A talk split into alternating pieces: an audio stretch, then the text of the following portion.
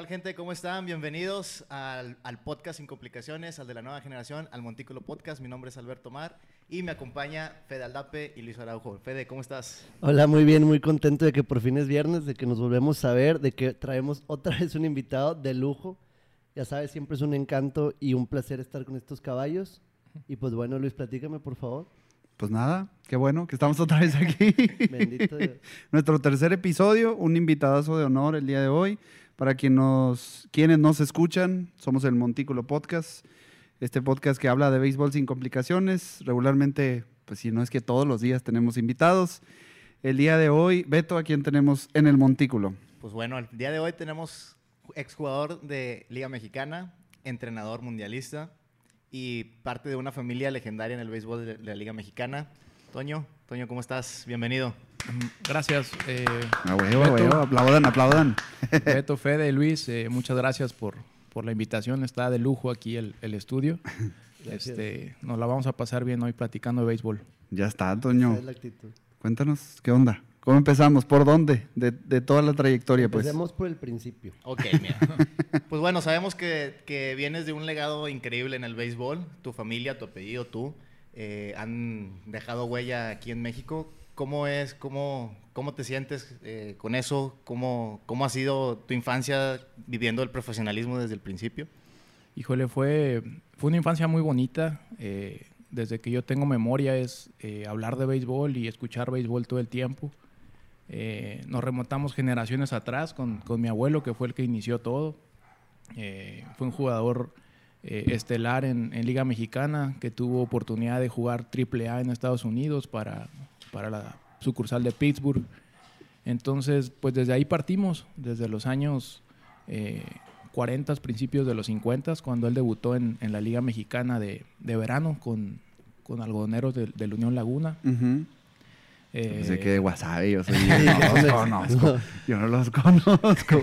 Sí, es que antes eran los, los algodoneros de Unión Laguna. Como ahora, regresaron Todavía, ese todavía son ese nombre. Ay, qué malos Acaban de regresar ese nombre. Antes eran vaqueros de la Laguna. Ah, sí, es que antes eran los vaqueros. ok, ya, está bien. Perdón. Saludos a la gente de Laguna. Saludos a la gente. Y de algodoneros también, porque. Pues, pues ahora a los de Wasabi.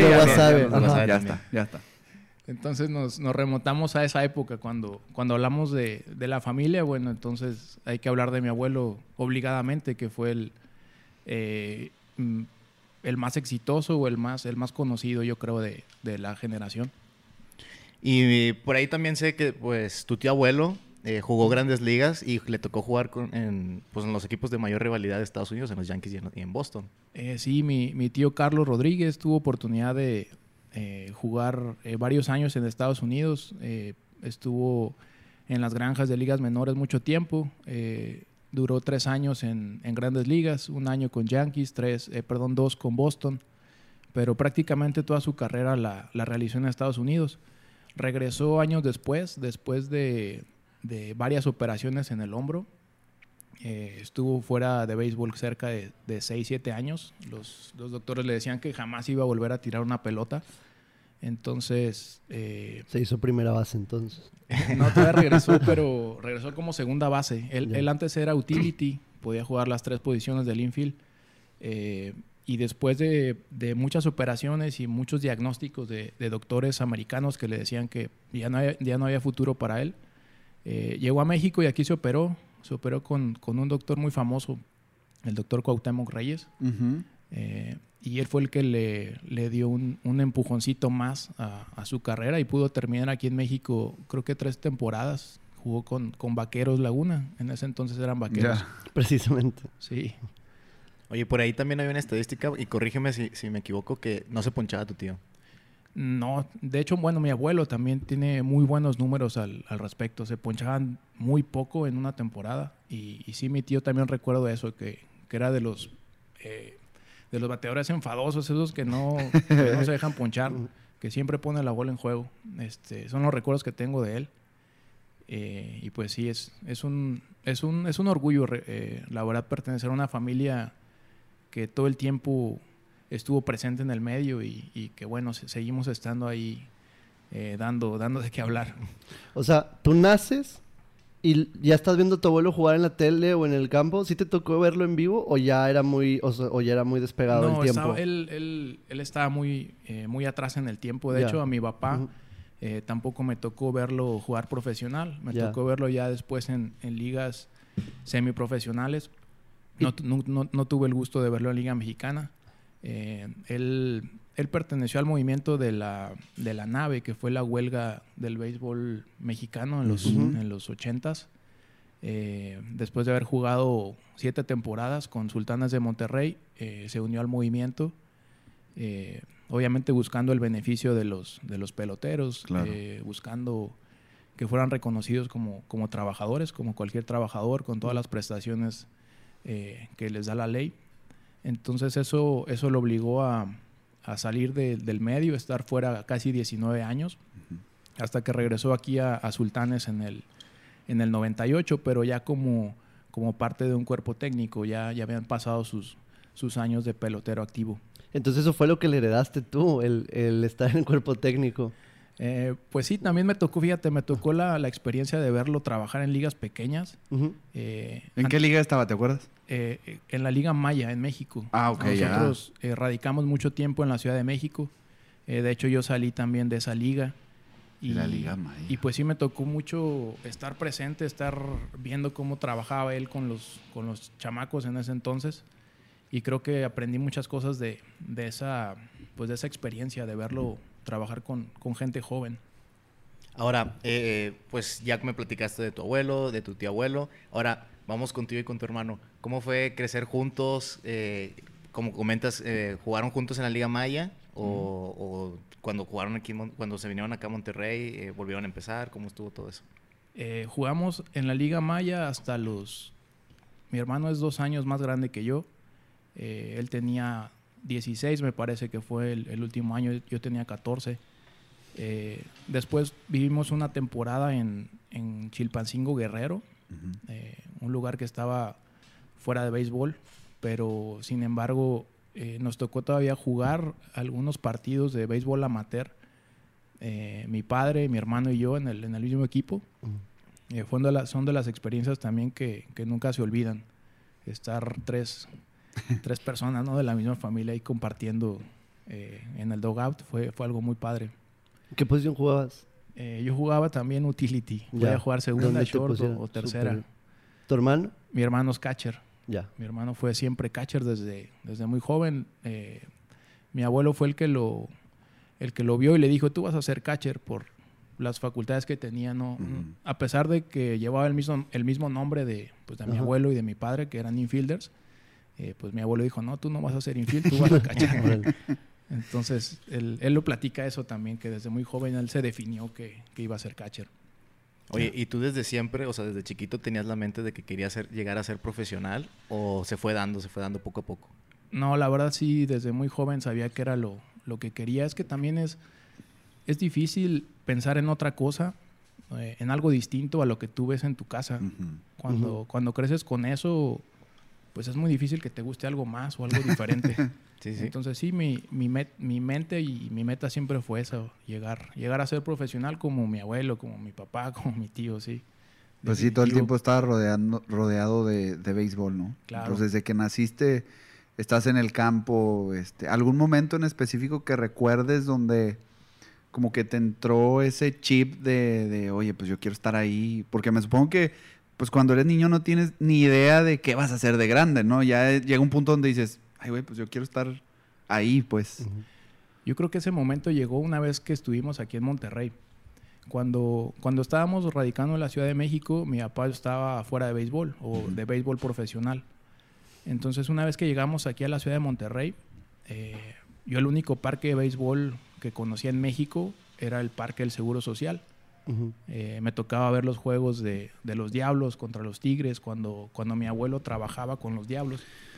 Entonces, eh, al llegar aquí a Monterrey y conocer el estadio Monterrey, que pues era un, mar de diferencia en cuanto a infraestructura y en cuanto a las instalaciones, y entrar por el pasillo donde bajan los jugadores al terreno, eh, eso fue lo que me dijo, wow, yo quiero eso, yo quiero estar ahí también. Eh, fue por ahí del, del, año 98 cuando, cuando, cuando llegamos a radicar a Monterrey y, y yo creo que ese fue el momento clave en el que yo dije, quiero jugar. Sí. ¿Y cómo se fue dando? ¿Con quién firmaste primero? Eh, pues imagino que tu familia estuvo ahí detrás cuidándote, que, que todo se fuera dando, pues no sufrieras tanto, eh, pues con comodidades o algo así. Y pues así, ¿cómo se fue dando? Pues fíjate, para, para serte sincero, mi papá nunca, nunca quiso que jugáramos. O sea, él, él ¿cómo te diría? Es complicado. Él sabía lo, lo difícil que es esta, esta profesión y como que él no quería que nosotros pasáramos eh, lo mismo que él, que él vivió, porque uh -huh. a él le tocó eh, retirarse muy joven por las cuestiones de la huelga, entonces como que él no quería que, que sufriéramos. Para él siempre lo, lo más importante era la, la escuela uh -huh. eh, y eso fue también eh, algo que le agradecemos mucho mi hermano y yo, que, siempre insistió en primero la, la, escuela, primero la carrera y si quieres jugar después, adelante. Eh, yo tuve la oportunidad, bueno, me, buscaba un equipo de Liga Mexicana cuando yo todavía estaba en preparatoria. Uh. Eh, recuerdo que fue un, un, scout de, fíjense, ¿En qué prepa estaba? Estaba en la prepa 16. Aquí. sí, preparatoria 16. Aquí atrás de cámara mi hermano está celebrando. sí, de ahí, de ahí salí, jugué, jugué con los toros de la, de la prepa 16. La prepa 16. Este, de, desde, esa, desde ese entonces eh, recuerdo que un, un, equipo se interesó, que fue, fue Torreón, eran algodoneros todavía. Uh -huh. y, y, pues recuerdo eso que mi papá muy tajantemente me dijo, no, tú, tú ahorita no vas a jugar, tú vas a estudiar, o sea, no, olvídate de eso. Tuvieron que pasar eh, un año más, que fue cuando terminé la preparatoria uh -huh. y entré, entré a, la, a la facultad de... Eh, AFIME, Facultad de Ingeniería Eléctrica. Sí, mecánica y mecánica eléctrica. Y eléctrica. Eh, una vez que empecé la carrera, eh, Sultanes nos dio la oportunidad a mi hermano y a mí de, de combinar las dos cosas, de estudiar la ingeniería y, y jugar eh, sucursales. Fue, fue complicado, la verdad. Sí, es lo que te iba a preguntar, porque no ha de ser sencillo estar pensando como en el profesionalismo y luego la escuela, y quieras o no, bien o mal, pues no sé si esté bien, pero pues tu papá también jugaba un rol importante porque traías esa idea de que, oye, pues tu papá te dijo que la escuela, ¿sabes? Como sí. que si, si probablemente tu papá te hubiera dicho, ah, bueno, pues vete por el profesionalismo, hubiera sido más sencillo, ¿no? Entre comillas. Sí. Pero traías esa presión de, o sea, sí sentías un poco presionado de, oye, pues tengo que, que también seguirle con la escuela y también buscarle por este lado, porque al fin y al cabo, el sentimiento que se tiene cuando aspiras a, a jugar profesional es que o sea, todo el tiempo quieres estar ahí, o sea, quieres estar al 100, quieres estar concentrado, quieres no perderte ningún turno, no quieres faltar a ningún entrenamiento. ¿Cómo fue ese proceso de estar estudiando y llevar, eh, digamos, me decías que estabas en sucursales de sultanes y, y pues no descuidar ninguna de las dos cosas, ¿no? Ya es algo, ¿no? O sea, estar en sucursales es, estás a medio paso, un paso de... Sí, estás, de estás, estás a, un, a, a un pues un paso de debutar, pues. Sí. Con el equipo con, con el grande. Sí, o sea, grande, es la fuerza básica. La Ándale, haz de cuenta las fuerzas básicas. En ese entonces había dos ligas de desarrollo. Estaba la liga de la academia en, en el Carmen y había una liga, eh, la liga del noroeste, que se jugaba ya por eh, Nayarit. Eran las dos ligas de desarrollo. La más fuerte era, era la liga del noroeste. Uh -huh. eh, obviamente nunca pude yo jugar esa liga por por las cuestiones académicas, nunca pude dejarme, bueno, despegarme de aquí de, de Monterrey. Era, era complicado eh, estar en la escuela, sentado en un salón, escuchando a un maestro uh -huh. y, y, tú estar pensando en béisbol o estar pensando en las cosas que pasaron en el juego de ese día.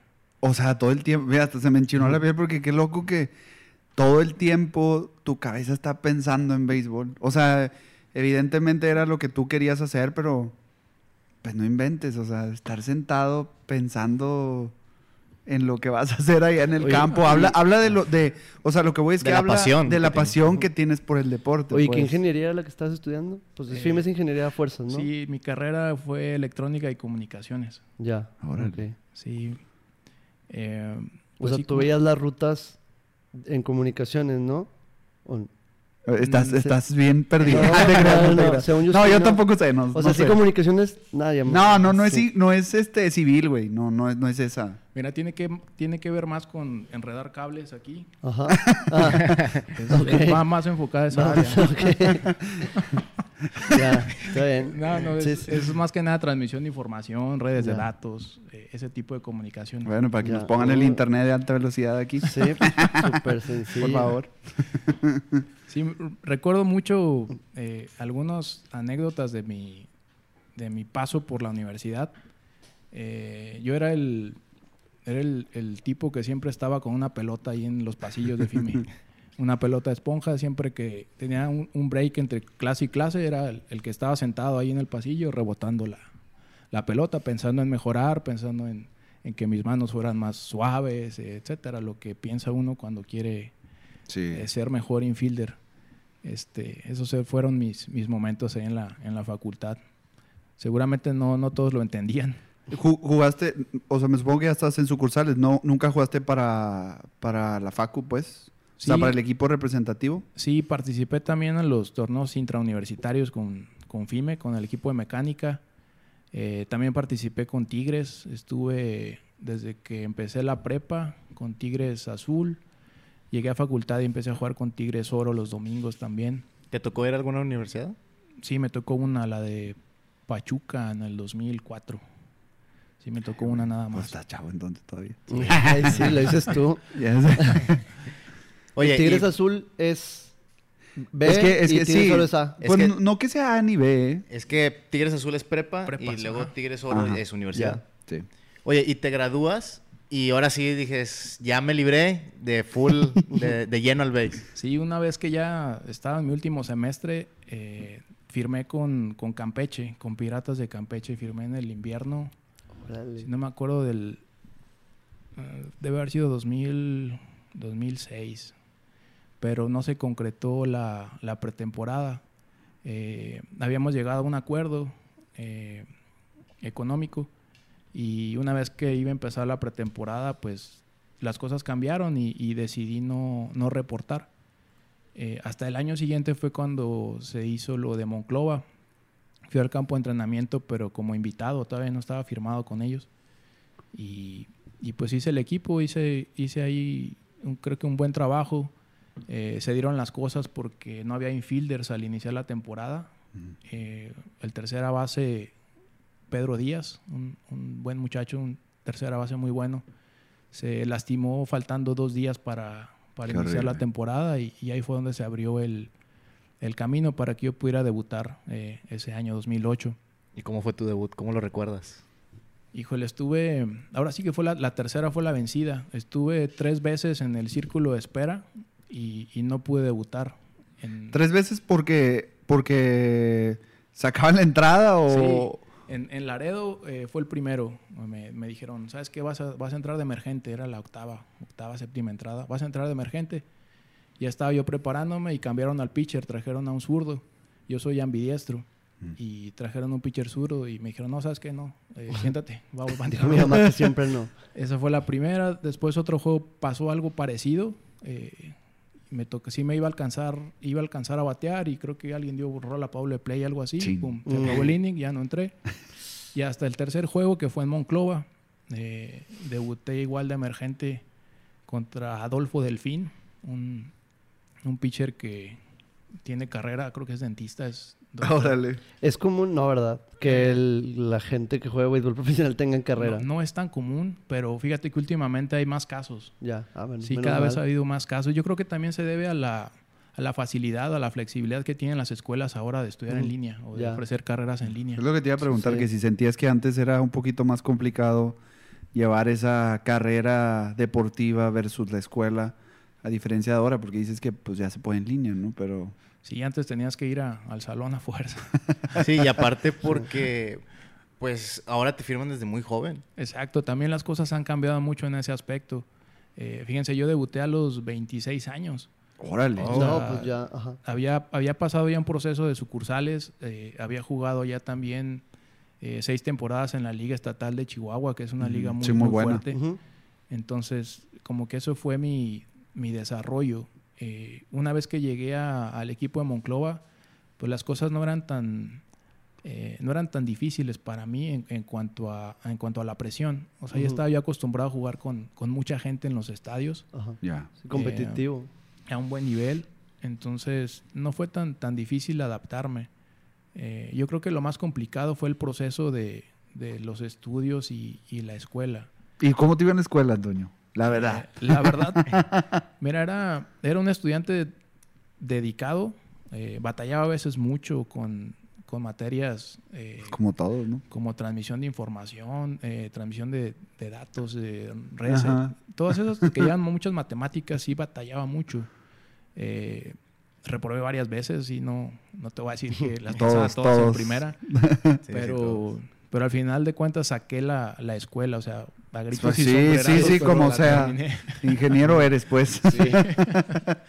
Pero bueno, hay, hay, que tomar en cuenta eso, que, que, mi mente no estaba enfocada 100% en la escuela. Sí, o sea, definitivamente el, el, hecho de que estés pensando en, en, tu carrera como profesional, pues definitivamente decías tú, bueno, pues sí llevo la escuela, pero trato de llevarla ahí, pasando materias y lo que tú quieras, pues te la llevas más relax, ¿no? Pues me imagino que era como cuando estabas chiquito, de que si no haces la tarea, no sales a jugar. sí, así. es que fíjense también, si, si me hubiera ido muy mal en la escuela, o si hubiera eh, tronado y ya dejado la carrera, a lo mejor no hubiera habido el chance de poder jugar. ¿Por qué? Pues porque mi papá quería que ah, o sea, le, título. Sí, le dio papelito. O sea, de plano era obligación terminar la escuela con título. Yo sabía, yo sabía que tenía que acabarla como fuera, tenía que acabarla. Entonces, entonces tú piensas que, ah, va la pregunta, ¿piensas que, que fue más porque tú querías o porque decías, tengo que terminarla porque quiero jugar? La segunda ah, opción. sí, pues es que no, no, no es sencillo, ¿no? Sí, como, como les comentaba, o sea, es algo que tú ves desde muy niño y pues es difícil que lo quieras cambiar. Sí, sí, pues es un sueño que traes desde, pues sí, con tu familia, con tus hermanos. Ahora que, que estoy del otro lado, o sea, que también eh, vivo, mi, vivo mi vida profesional, que, que doy clases, eh, que estoy muy envuelto en el área académica, o sea, no, no, no, digo que no me guste lo que hago, lo disfruto también, me, me gusta hacerlo, pero, o sea, mi, mi corazón está en el béisbol. Eso sí, no, no lo puedo negar. Ese no cambia. Oye, pero no nos terminaste de contar, este, te ponchaste, bateaste. Oye, sí, nosotros, sí. perdón, perdón. El, primer turno en Liga Mexicana fue hit. Eh, debuté con hit arriba del, del shortstop. Bueno, ya tenemos dos debuts. Uno, uno que vino aquí, vino un ponche, vino Javi Salazar y se ponchó en su primer turno y hay alguien que dio hit, ¿no? ¿Y cómo te sentiste cuando conectaste hit? O sea, lo, lo primero que pensé es, ya quiero hablarle a mi papá y decirle. Es lo que te iba a preguntar, que estaba tu papá o algo así. Mi, mi, papá estaba jugando aquí en Monterrey, no recuerdo contra qué equipo, pero estaban jugando aquí en casa. Entonces, terminando el juego, lo primero que hice, la primera llamada fue, fue a él. ¿Tu papá y tú fueron contemporáneos? O sea, ¿jugaron o, era, o no era profesional tu papá ya? Era en cuerpo técnico, ¿no? Sí, era coach de su. Ah, ya se sí, sí, me, me, fui demasiado. Dije, pues no me acabas de decir lo contrario. sí, él trabajaba aquí como, como coach. Y, fue la primera llamada, decirle, oye, ¿sabes qué? Pues acabo de dar mi primer hit, ya cumplí mi sueño. Eh, y sus palabras fueron, qué bueno, es el primero de muchos. ¿Y sí? De que es tu obligación. y ahora ya no era el título, ya era hacer hit siempre. Es tu obligación, a huevo. Oye, y de ahí para adelante, ¿cómo fue? Pues fue uno de los momentos más difíciles también, eh, lo que pasó después. Eh, estuve cerca de dos semanas más con el equipo y me dieron la, noticia que, pues, que ya estaba afuera, que tenía que reportar a sucursales. Eh, estaba por empezar la Liga Norte de Sonora y querían que fuera para allá. Entonces, eh, como les comentaba, yo ya tenía 26 años, ya había terminado la carrera y sabía que volver a regresar a Liga Mexicana pues iba a ser muy, muy complicado. Eh, imagínense regresar a los 27 años a la siguiente temporada pues iba a ser difícil. Entonces la, decisión más difícil que me ha tocado eh, tomar yo creo que fue esa, eh, decir hasta aquí, ya, ya no voy a jugar profesional, pues voy a dedicarme a, a mi carrera. Entonces pues tuve que tomarlo, tuve que, tuve que hacerlo. Y pues sí, es algo triste. Sí. Oye, luego nunca hubo así como una división. Tengo compañeros que tienen como diferentes carreras o diferentes profesiones, o siempre está el caso, ¿no? Que uno se dedica a una cosa, pero es otra cosa. Nunca, o sea, y pasa que en el béisbol eras el Inge y el, eh, siendo Inge eras el beisbolista. Nunca te pasa así de que, pues sí, sí cabe recalcar que es una diferencia abismal. O sea, no, no eres un licenciado, no estudiaste una carrera así como partero o enfermero, ¿sabes? Le acabas de dar al, clavo, Fede. Acabas de tocar un punto bien importante. Como yo combinaba las dos actividades, el, béisbol y la escuela, eh, nunca me sentí eh, completamente en una sola cosa. O sea, cuando yo estaba en la escuela, no convivía con mucha gente tampoco, entonces no me sentía parte de. ¿Me explico? y cuando yo estaba en, la, en el béisbol, cuando convivía con mis compañeros de, equipo, con la sucursal y que está toda la gente viviendo ahí en el mismo lugar, eh, muchachos de todos los estados, tampoco me sentía tan parte de, porque ellos me veían diferente. Sí, pues yo, yo, no era uno de ellos, sino, o sea, yo era alguien que estaba estudiando, ¿me explico? Qué loco. Sí, era, era, era difícil eso de, de, no, como que no encajar completamente en ninguno de los dos lugares. ¿Y qué te dijo tu papá cuando tomaste esta decisión? O sea, porque por lo que nos cuentas fue pues complicado decir, ¿sabes qué? Pues esto es lo que quiero toda mi vida y tengo que tomar la decisión pues de dedicarme a mi carrera. ¿Cómo lo tomó tu familia o tu papá en específico, que era como el que más estaba pendiente de ti? La verdad, muy bien. O sea, apoyo incondicional siempre de, de mis padres. Eh, él, él, sabía que era la, la mejor decisión que, que podía tomar, a, a pesar del, de lo doloroso que fue tomarla. Sabía que era, era lo mejor y, pues yo también considero o coincido con él. Sé que, que, fue lo mejor haber, haber dejado el béisbol a esa edad. Ya, ya no era un jovencito cuando, cuando decidí dejarlo. Entonces, a la larga creo que eh, me, dejó en un mejor lugar eh, haber dejado por la paz el, el béisbol. Oye, tenemos, eh, te queremos enseñar una, una foto que encontramos ahí por navegando. Eh, y que creo que también tiene mucha historia porque pues son generaciones de, de, béisbol. Sí, ahí son las tres generaciones. Eh, eso fue en el año 2003, si no me equivoco. Fue cuando debutó mi hermano. Mi hermano Leo es el que está en Cunclillas. Eh, mi padre del lado izquierdo. en el centro está mi abuelo. Y del lado derecho está mi tío Carlos. Como les comentaba, él terminó su carrera aquí en, en México. Y pues esa foto sí me trae muchos, muchos recuerdos. Eh, ¿Cuántos años tenías ahí? Yo tenía... Si te acuerdas, ¿verdad? Tenía 20, 23, 24. No inventes, te ves más chavillo y... No, pero yo no, no soy. por ahí no sale. ah, no sale ahí. Pensé que eras el del medio. No, no, ese es mi No, es que su hermano está igual. Ah, ya, pues sí. Yo dije, no, pues ese no tiene 26 años. sí, él es mi hermano. Debutó ese año, 2003. Ya. Mira, juntamos las generaciones. Ya sé. Está. Oye, Toño, y luego después, eh, pues decides, eh, digamos, dejar por un lado la parte del profesionalismo y luego, pues obviamente no, es, es imposible dejar el béisbol a un lado, ¿no? Claro. O sea, seguiste jugando, eh, en ligas amateur o digamos qué, qué pasó después de que dijiste, sabes que ya no, es mi trabajo. ¿Dónde estuviste jugando? Porque no es como que dejes de jugar de la noche a la mañana, ¿verdad? Sí, bueno, después de, dejar Monclova, eh, al año siguiente empecé a jugar en la Liga Norte de Coahuila, que es una, una liga también muy fuerte, semiprofesional, donde vienen muchos extranjeros. Eh, juega mucha gente con experiencia en Liga Mexicana. Entonces ahí me mantuve ocho temporadas. Eh, mi último año fue el 2016, si no me equivoco. Entonces, pues sí, no, ahora sí que siempre estuve activo mientras, mientras pude. Eh, hice, hice buenos números ahí en esa liga, me fue, pues me fue bien. Y, y, como lo comentas, o sea, no, no es algo que puedas dejar tan, tan fácil. Siempre, siempre está ese gusanito de, de querer volver a, a jugar. Eh, y pues ahora también me, me sigue pasando. Estoy eh, ahorita en otra etapa de, de, mi carrera y de mi vida. Ahora ya estoy adaptándome a lo que es ser un eh, un coach o adaptándome a lo que es estar en un cuerpo técnico.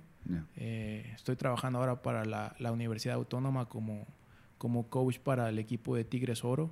Órale. Entonces, también eso yo soy bueno, también puedo jugar si me invitas un día. No, no te creas, no. No, no te creas, no, no. Ya no le pego ni a la sandía, Toño, ya. Sí, pero tratamos de seguir estando en el medio. Eh, sí, pues definitivamente no te despegas. Claro, o sea, es lo que nos llena, es lo que nos apasiona, entonces, pues, mientras podamos estar eh, haciendo lo que nos gusta, pues hay que hacerlo. Oye, durante esta etapa, digo, ahorita ya estás con Tigres Oro, pero también tuviste este, una oportunidad pues de cierta manera histórica, porque no se le da a cualquiera, que es ir a Williamsport, ¿no? Eh, eh, estabas como manager de la Liga San Nicolás. Eh, ¿Cómo llegaste a San Nicolás? O, sea, ¿O ya estabas ahí desde... ¿Quién te invitó? ¿Cómo fue el contacto y todo eso? ¿Quién te contrató? ¿De cuánto fue el contrato? ¿Qué onda? empecé con no te los gallos, el Empecé con siete ceros. el 2015. la invitación surgió por parte de, de Luis Guajardo, que en ese entonces aún no era presidente de la liga. Eh, yo no lo conocía a él. Eh, el que me conociera su hermano Sergio, que él tiene un equipo de béisbol en, Sabinas Hidalgo. Yo jugaba para él en, esa liga. Entonces él fue el contacto con su hermano Luis. Eh, Luis fue el que me invitó a participar como, como entrenador. me comentó que estaban buscando un, un, manager para esa categoría pequeña. Entonces pues como les decía, como yo viví esa etapa también viendo a mi padre ser eh, parte de una liga pequeña, pues dije, pues, ¿por qué no? Ya, ya me toca a mí también. Entonces decidí aceptar el reto y, empecé ese año, 2015. O sea, eh, empezaste con la camada en el 2015. Eh, sí, con parte de la camada. El 2015 fuimos a un, nacional ese año. Sí, sí me acuerdo. Eh, si no, ¿en dónde fue? En, fue en Vía del Refugio. En Vía del Refugio. tienes razón. Eh, ese equipo era un, equipo bien completo. Eh, me atrevo a decir que era un equipo más completo que el equipo que fue a Williamsport en 2016. Tenía. Esas son fuertes declaraciones. No le toques ese sonido. no, no, pues X, no, no pasa nada. Oye, pero, digo, disculpe, pequeña interrupción. Este, ligas pequeñas son formaciones de niños. Entonces tú estás en una división que de era la de, años. La de 11 y 12 años. y te los llevas hasta los 15. ¿O cómo le haces? No, no, no. Eh, él le toca por categoría. Ajá. Y pues le toca la que siempre lo va a tocar niños de 11 y 12 años. Ya, ok. ¿Y luego jugaste la nacional? Sí, los nacionales. El, el torneo nacional es el que, ganando el nacional, es el que te da el pase a... ¿Y cómo pasas al nacional? Eh, ganando el torneo regional, y distrital. Ya. ¿Y cuántos, ¿Cuántas regiones participan? ¿O cómo, cuántos equipos son? ¿A quién tienes que vencer? No, pues son siete, son siete regiones, Algo de lo que hablamos ayer. Son siete regiones y en Nuevo León, que es la región 1, participan como... 53 Sí, como por algo, cincuenta y tantas ligas. No todas, hay que ser sinceros. No juegas, todos, no juegas contra todas. No juegas contra todas. Este, hay unas que pues siempre son las protagonistas, las que siempre son las 10 o las 5 o las 6 que siempre están ahí. Por ejemplo. Ay, güey. No, no, no. No, quiero, no quiero decir nombres porque le van a decir, eh, no dijiste esta liga Y, también es buena, ¿no? Pero ya sabes, o sea, por ejemplo, es que hay temporadas, o sea, hay ligas, Toño y hay camadas. Saber, y hay camadas que de repente dices tú, bueno, pues de repente sale una camada, se van a enojar, no voy a decir ligas, pero sale una camada de una liga random que regularmente no compite, pero es la camada la que, la que está buena o la que... voy a poner el ejemplo, por ejemplo, de Valle. Valle tuvo una, la, Liga Pequeña Valle, tuvo una, una camada muy buena y esa camada desde chiquititos fue destacando. Eh, fue destacando, o sea, desde los 5, 6, los 7, o sea, todas las categorías fue destacando hasta que terminó en la categoría intermedia, que son 13 años, y fue un latino. O sea, hay veces Pero nada más fue esa camada, o sea, las demás categorías. O sea, hay veces que pues son mismos niños, se, se pasean. Sí, van avanzando, van avanzando. Sí, por eso me sorprende por lo que dices, Toño, de oye, pues ya los tomé en pequeña. Porque regularmente el, el, manager sigue el proceso incluso desde los tres años. O sea, porque llevar una camada a Williams, por, y siempre le he dicho a Beto y a la gente que, que, conoce un poco de ligas pequeñas, digo, llegar a Williams por no es, bueno, yo, ¿verdad? Pienso, no es de, de trabajar de, de, los 11 y 12 años. O sea, es, literal, tiene que juntarse un chorro de cosas que los niños, que la camada, que los papás, porque también son parte importante los papás, este, la liga, el El apoyo. O sea, hay un chorro de cosas chorro que se cosas. tienen que juntar. Por eso, mi tema con Toño de que, oye, pues tomas una cama en el 2015, tu primer año como manager, y los llevas al nacional también, ¿no? Nos quedamos a dos, a dos partidos de, de poder ir a Williamsport. Perdimos una semifinal con Sonora, con la Liga Cono. Después Sonora perdió con Mexicali. A Mexicali nosotros le habíamos ganado. el Sí, me acuerdo. juego. Entonces fue, híjole, es como, como una espinita que nos quedó a todos.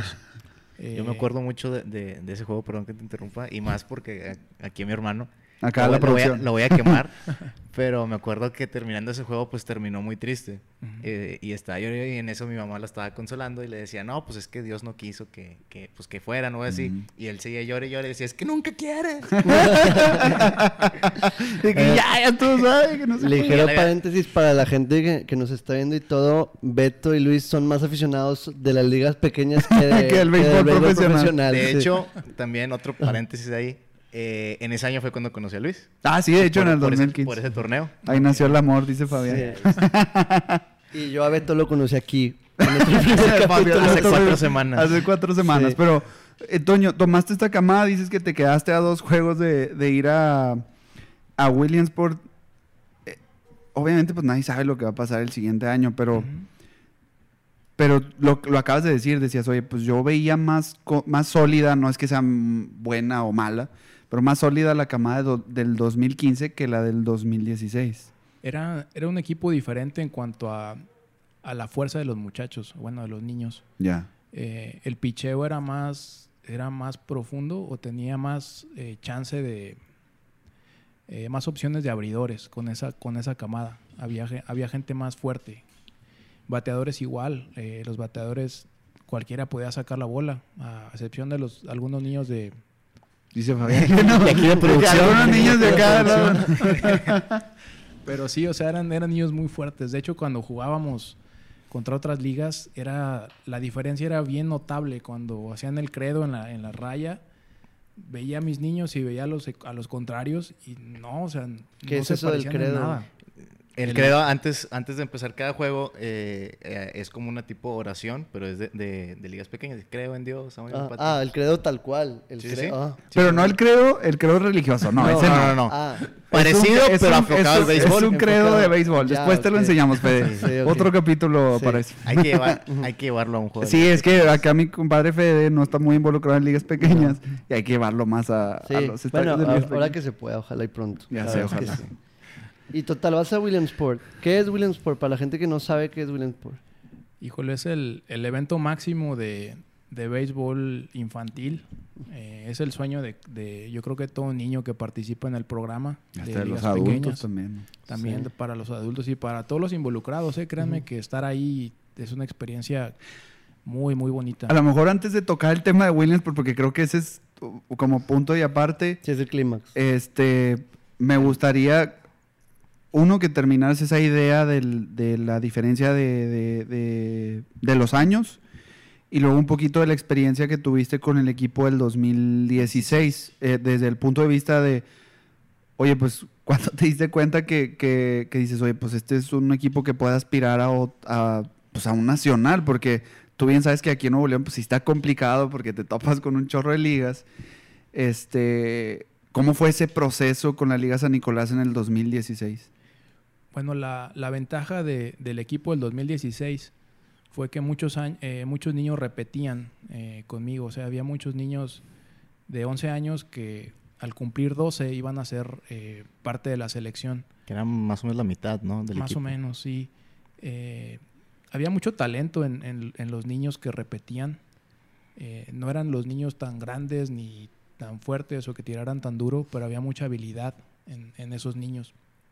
Y, y la diferencia del equipo del año anterior era que este equipo nunca dejaba de pelear. El, el equipo anterior estaba acostumbrado siempre a ganar por diferencias de 7, 10 carreras, muchas carreras. Sí. Entonces, cuando ese equipo se veía abajo en un marcador, eh, como que era algo nuevo para ellos, como que no podían reponerse tan fácil a estar abajo en un marcador. Y yo creo que eso fue lo que, lo que pasó en ese juego contra Sonora. Estuvimos abajo desde los primeros innings, creo que fue el primer inning.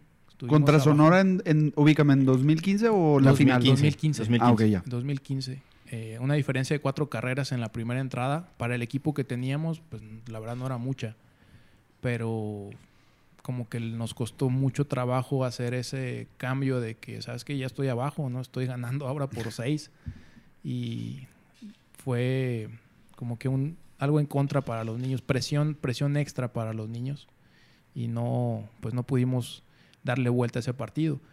Si lo contrastamos contra lo que pasó el 2016, los, el equipo era muy diferente en ese sentido. Era, era un equipo que si estaba abajo podía darte la vuelta. Eh, eran niños que no dejaban de pelear. Entonces yo creo que esa es de las grandes diferencias de, del 2016 y el 2015. Oye, y tocas un punto importante porque creo yo eh, de la labor de manager, eh, aparte de, de, estar entrenando y entrenando, creo que es la parte más importante que es el aspecto mental. ¿Cómo es trabajar el aspecto mental? Tú que ya venías trabajando eh, pues con an, profesional, con adultos, y ahora enfocarlo, transformar todos esos conocimientos para unos niños eh, de 11 y 12 años, porque a mí me ha tocado ver pues entrenadores que pues se dirigen con maldiciones, gritan y todo eso, y pues generalmente en vez de subir al niño, pues lo, Lo empinan o lo sobrecargan, como dicen. Ni hay de esos Sí. aquí. Entonces, ¿cómo puedes entonces o sea, ¿cómo transformas todo, todo tu conocimiento y lo, le dices las palabras correctas a un niño y pues le elevas la motivación? Sí, cómo encontrar como la pal- las palabras correctas, Sí, pues. son niños, son profesionales. ni- les- al contrario, Sí, pagan ¿no? o para sea, estar ahí. me sí. supongo que en el profesional, tú que también tuviste la experiencia, pues es como que no se van a tocar el corazón en decirte, Claro. ¿sabes qué, güey? Pues la cagaste y ni modo, ¿sabes?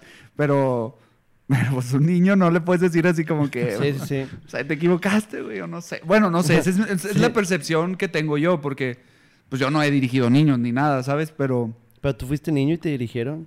bueno, pero no tengo esos recuerdos de, de mi manager. Mi manager sí te decía, eh, la, la cajeteaste, pero no era... Ajá.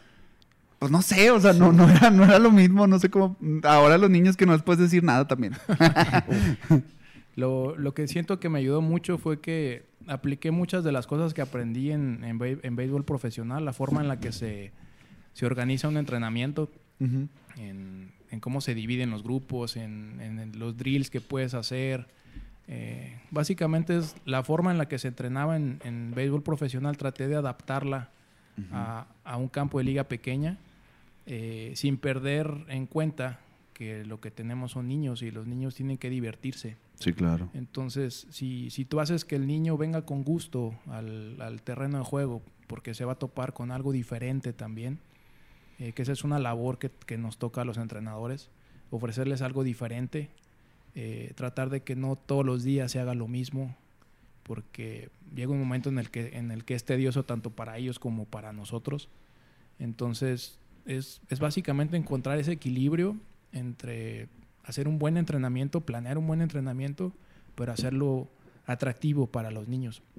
Creo que eso fue, fue lo que me ha ayudado o lo que me ayudó cuando pasé o por mi paso en, en ligas pequeñas. ¿Y esa fue tu primera experiencia con ligas pequeñas? O sea, a partir del 2015 en adelante, o ya tenías experiencia previa dirigiendo ligas pequeñas? No, esa fue mi, mi primera experiencia en Wow. 2015. O sea, imagina, imagina que hay managers que toda su vida han luchado por llegar a Winsport y tú tuviste la fortuna de, oye, pues mi segundo año como manager y fuiste a Winsport muy rápido, ¿sabes? O sea, no, Sí, sí, no, es, sen- verdad. no es sencillo, no es, no es fácil, pues. Me, me tocó eh, de coach ese un año antes, el 2015. eh, Don Mata, un señor que trabajó muchos años en liga pequeña. Me parece que tenía casi cu- 40 años trabajando con, con niños y nunca se le había dado la oportunidad. Wow. Entonces sí me sentí muy afortunado que en mi segundo año eh, se diera el chance de ir. Eh, uno de mis coaches, eh, que fue parte fundamental, Misael Espinosa, que era el, el encargado de llevar los picheos en, en ese año 2016, él llegó casi casi a mitad de temporada. Wow. Entonces imagínense también para él su primera experiencia en liga pequeña y ir a Williamsport.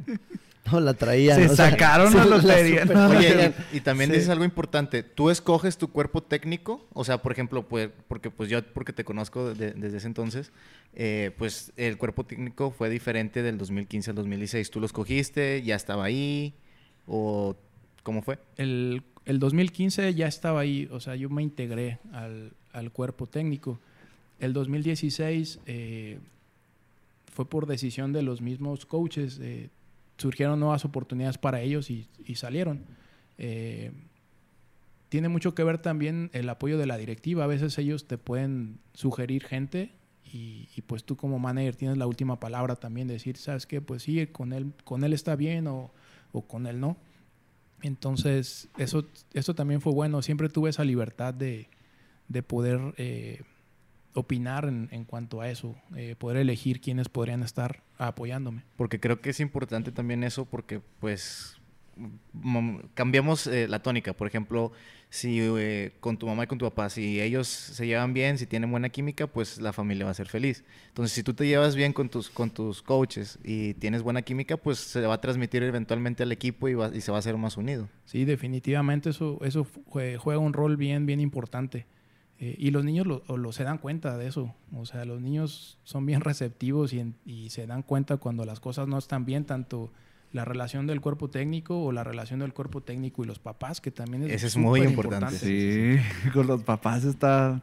O sea, creo que también el, el compromiso... Es, es, lo que hablamos al principio, o sea, que te decía de que, oye, pues se tienen que conjuntar un chorro de cosas, la buena camada, los papás, la directiva, un manager que también sepa tomar las decisiones correctas en el momento.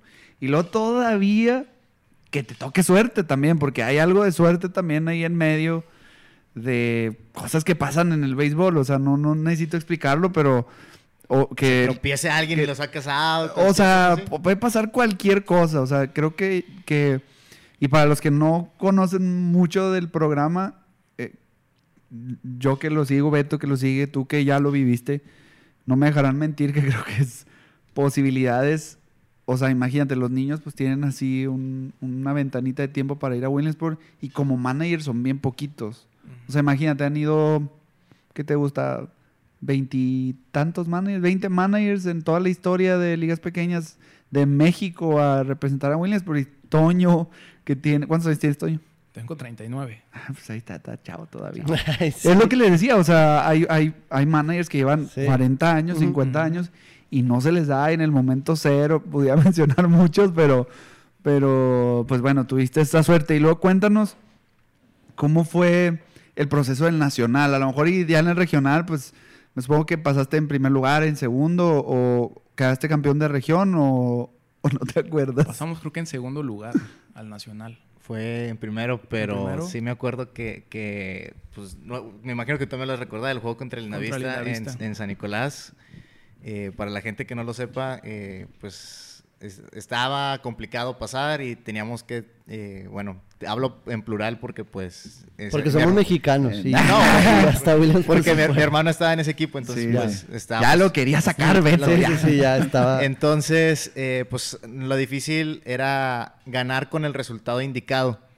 Y pues se los dio. era ganar por diferencia de cuatro carreras y que no te hiciera. O sea, eso es lo que te digo. Imagínate que ese juego lo hubieras perdido y ya se acabó todo. que le hubieras ganado 3-0, no hubieran pasado. Sí, güey. O sea, ganando, exacto, aún ganando. Qué loco. No pasábamos. Entonces sí, es, como, como dices, es un conjunto de muchas cosas y, pues yo soy fiel creyente que, la suerte se, trabaja porque es, eh, pues mucha gente te puede decir de que no, pues pasaste por pura suerte, pues sí, pero pues yo trabajé para que me tocara esa suerte, o sea, yo aproveché la oportunidad. Exacto esas son palabras de, mi hermano hace muchos años. Eh, regresando a cuando era, era un poco más joven, recuerdo que él una vez me dijo eso.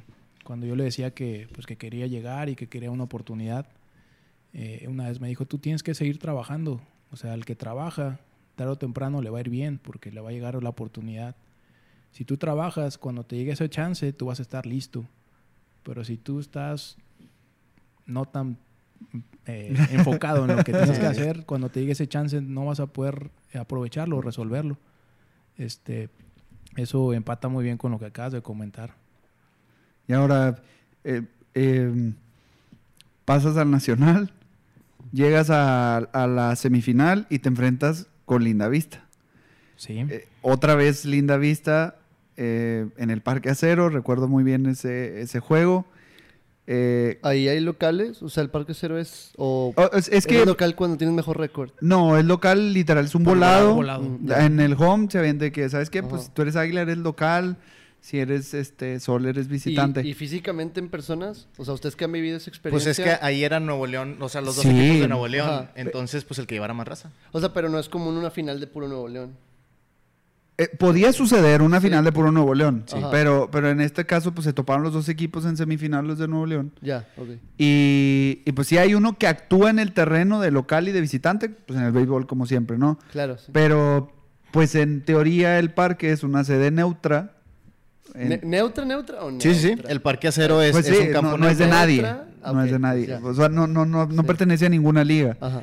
Entonces, por eso lo hacen ahí, para que pues los que tengan que ir vayan. Hay gente que va, yo, yo ni, ni, ni era de Sanico ni era de Lindavista, pero ahí andaba también apoyando a la raza. Para la gente que no sabe, eh, el modelo para un nacional son dos, dos grupos de siete equipos eh, pues cada grupo, cada grupo juega todos contra todos y pasan los dos mejores. Eh, el primero de un grupo va contra el segundo mejor del otro grupo y el primero de Sí, se van cruzando. Y luego ya en este cruce te enfrentaste a, a Lindavista en la semifinal. ¿Esa semifinal cuánto la ganaron? No me acuerdo. No, la verdad no me acuerdo. 5-3. Acá la producción nos dice 5-3. Era buen equipo ese de Lindavista. Tenía también eh, niños muy talentosos. el equipo que siguió después, la final, también fue un equipo de Sonora. No era, no era la Liga Cono, era otro. era la, Liga Norte. La Liga Norte. Pero antes de, antes de, pasar a la final, mira, vamos a aprovechar otra vez la producción. Te vamos a poner un video porque creo que eh, hay, hay, algo que comentar aquí. a ver. Ahí salió todas las sugerencias.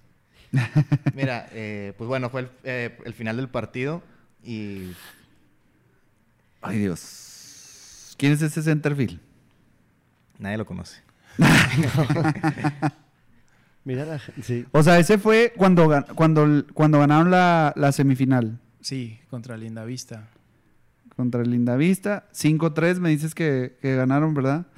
Eh, ese, niño, no se ve de, de 14 años. Bueno, pues es que imagínate, y no viste la camada anterior. O sea, esos parecen niños chiquitos a comparación de la camada anterior a esa.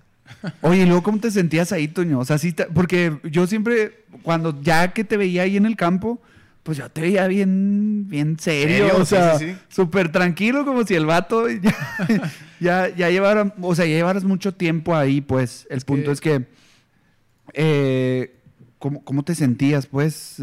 Mira, por dentro, por dentro a veces uno puede estarse muriendo, pero ese es, ese es el trabajo del manager. Eh, el manager no, no debe, eh, no debe mostrar emociones, y, y menos cuando tienes niños atrás de ti o sea, imagínate qué, qué presión le puedes dar a un niño si veas un manager presionado.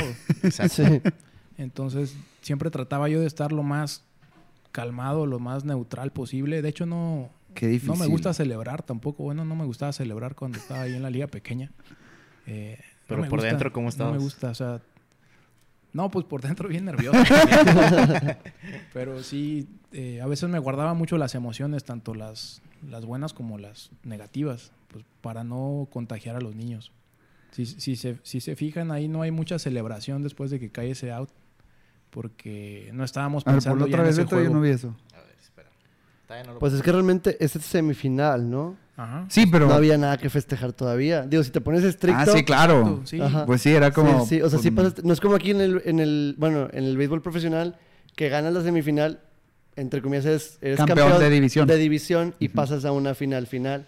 Sí, sí, o sea, al fin y al cabo lo que cuenta, y sobre todo en esa categoría, es que ganar la final, güey. Porque pues eso ya te hace parte de la historia, porque todos van a recordar a que el fue a Williamsport y el que se quedó, pues casi nadie se acuerda. Oye, y en lo que en lo que arreglamos el video, yo tengo esta pregunta. ¿Hay algún niño que hayas encaminado, que ya sepas que está en el profesional o que está cerca de cumplirlo? ¿O toda esa camada se fue al profesional o ninguno? No, sí, sí hay casos eh, de dos niños, tres niños. Eh, por ejemplo, los que yo recuerdo ahorita, Luis Nuncio, que fue el catcher, él estuvo, eh, me parece, firmado con Toros de Tijuana.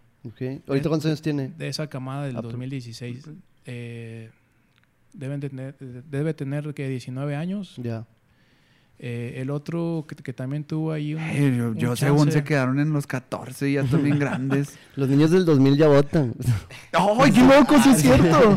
Sí, sí, sí. Sí es cierto. Mira, aquí se ve los nervios de acero. Oye, sí, ahí se ve, se ve súper tranquilo. de que todos bien emocionados. Me llama la atención también la comparación porque pues los niños estaban... Pues, pues sí, mira, aquí, aquí, se ve, mira, cómo salieron pues la banca y pues ustedes pues tranquilos. Y, y también aportación personal. Me acuerdo que después de ahí vi una entrevista tuya y sí me acuerdo palabras textuales que dijiste... Eh, no tenemos nada que celebrar porque eh, lo importante es mañana, o sea, la final. Son seguiditas. Sí, me acuerdo. De sí, es un día a otro. Sí, como que esperaban que, que estuviera yo celebrando y más porque estaba Lindavista ahí. Sí. Me acuerdo mucho de esa entrevista, fíjate, porque estaban muchos papás de Lindavista escuchando. y yo decía, bueno, si ahorita no me, no me quieren... a ver si no me quieren pasar a saludar. Sí. pues bueno, Nada en contra de Lindavista. ¿Cómo, ¿eh? fue vivir? Eh, ya se acabó, le diste vuelta. Eh, ¿Cómo fue vivir el previo a la final? Porque en lo personal, entre, hablo por mi hermano y por, y por mí, el día se nos hizo eterno, no pudimos dormir en toda la noche. Eh, mi hermano, que todo lo que hizo el día contra Lindavista, quiso hacer exactamente lo mismo, las mismas canciones, hablar de lo mismo en el trayecto. O sea, no quería mover, era su muñeco, pues, hablando de, de, béisbol, era, era, el, era el muñeco de, de, ese, entonces. Yo lo pasé igual, fíjate, también. De todos los juegos de ese nacional hice lo mismo, exactamente lo mismo. O sea, lo mismo, en el, igual en el proceso de, oye, pues la música que escucho. Sí, la, la hora en la que me iba, eh, trataba de ponerme lo mismo que me había puesto un día antes. Limpio. Eh, eh, sí, en, medida de lo posible. okay, Este, escuchar las mismas canciones en el trayecto de la casa al, al parque. Ah, ¿Y te acuerdas cuáles eran? Sí, eran, eran unas canciones de salsa, salsa muy vieja. Ya, a lo que platicamos ahorita antes del programa, que te gusta la salsa. Sí. Este, sí, también, también es, es, válido eso, como que te da cierta seguridad, eso de tener una cábala o un, muñeco, como dice Beto. Oye, y por ejemplo, ahí con lo de la cábala y el muñeco, estábamos platicando ahorita que también te gusta el box, salió el tema por la pues por la camiseta que traigo, que es de Mohamed Ali, se puede la ver. querías presumir, no, no, no, era todo el... No, no, quiero presumir, a lo que voy es que pues es un ambiente deportivo y muchas veces un deportista se inspira en otro, lo hemos visto en muchos profesionales. y ahorita que dices lo del discurso de no hay nada que celebrar, suena completamente a lo mejor de otro deporte y, mi duda o mi pregunta es, ¿hay, en alguien que, en ese momento te inspiraras, no sé? O alguien que dijeras tú, yo quiero ser un coach o un manager o un entrenador parecido a, porque pues me imagino que tienes que... Digo, sí, tiene que haber una, referencia. Que no sean, bueno, me imagino que tu papá y, así, pero afuera de, de, ese mundo, no. No, la verdad, afuera no. Yo siempre traté de ser eh, muy parecido a lo que, lo que yo había visto de mi papá, porque él me tocó de manager en la, en la sucursal. Entonces yo trataba de hacer lo más parecido también a él. Neta. Sí. Oye, ¿y cómo fue pues ya la final? Porque ese, ese juego eh, fue prácticamente el... Pues se dio prácticamente igual que el juego para definir el primer y segundo lugar, nada más que cambió pues, la última entrada y por ende el resultado. Sí, el, el, el, juego que mencionas contra, contra Sonora, que fue para definir primero y segundo lugar, fue un juego que nos sacaron en la última entrada eh, con, un, con un home run. Uno de sus mejores bateadores, un niño zurdo. Sí. Eh, Méndez creo que se pegaba ese niño. Tenía mucho talento ese niño, yo creo que debe estar firmado. Tenía unas facultades tremendas y una, una mecánica muy, muy, muy, muy buena, muy adelantada a su edad. Eh, pues era ese juego fue una final adelantada y nosotros teníamos la espinita porque ese juego lo teníamos en la bolsa y nos lo voltearon en la, en la sexta entrada. Esto fue en el rol regular. Sí. Exacto, sí. O sea, ya habían enfrentado a la, Liga Norte, en, o sea, en su grupo. Ajá. Y luego ya lo enfrentaron en la final. En la, final. En la del grupo perdieron Neta, ya habían perdido con la Liga Norte. Sí, nos, nos sacaron el juego. Ah, yo no me acordaba de eso. Sí, nos, nos sacaron el juego en la última entrada. ¿En San Nicolás jugaron, en San Nicolás, ahí en nuestra casa. No sabía.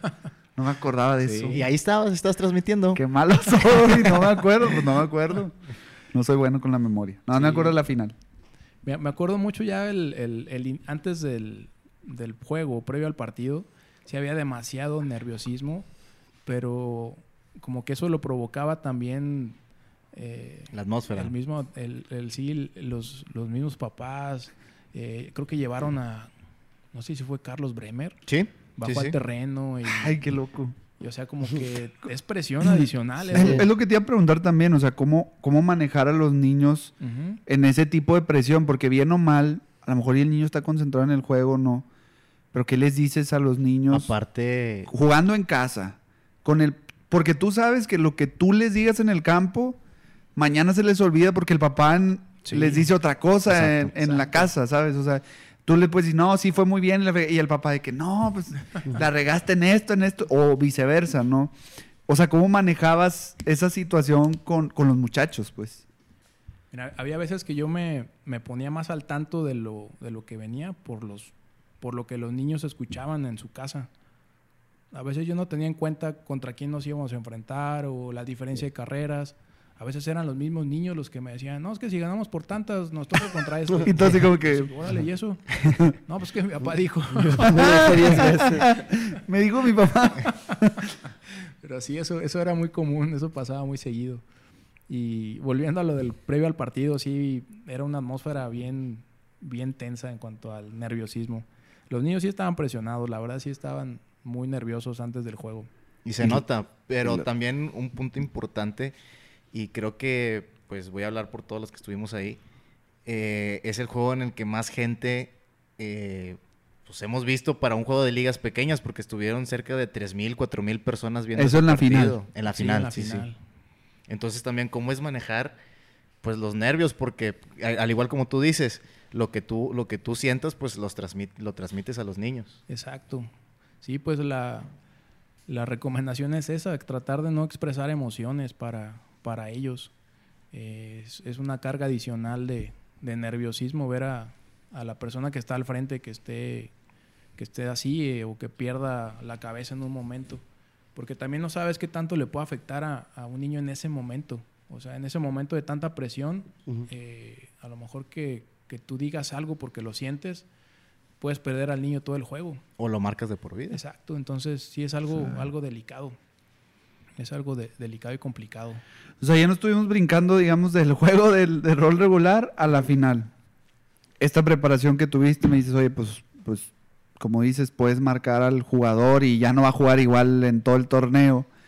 Eh, llegas a la final, el parque de béisbol a cero. Yo tenía muchos años de no verlo así con tanta gente.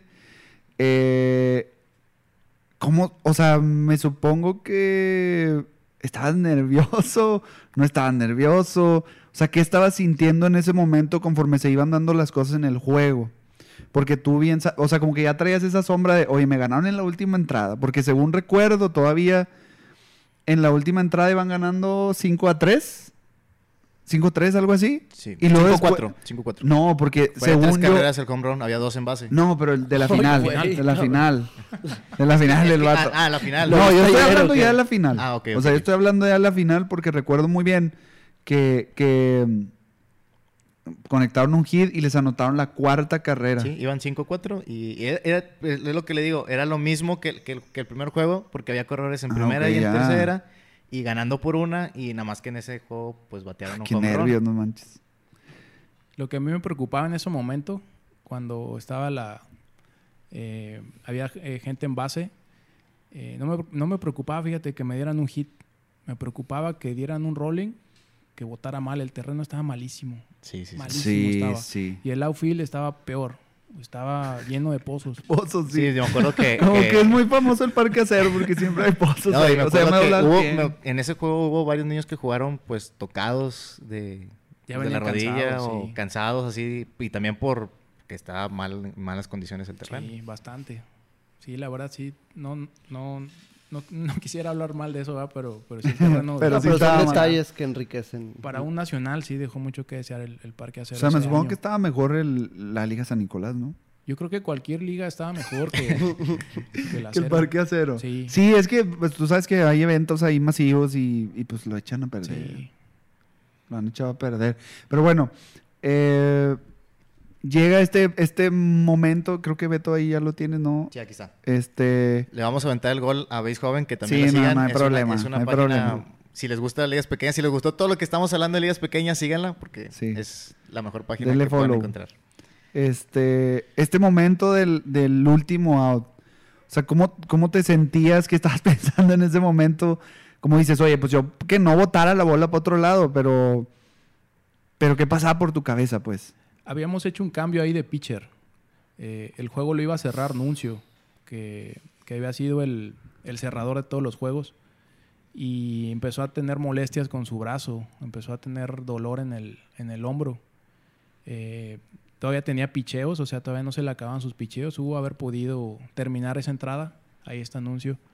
Pero me comentó que le dolía, o sea, ya, ya lo habíamos usado mucho.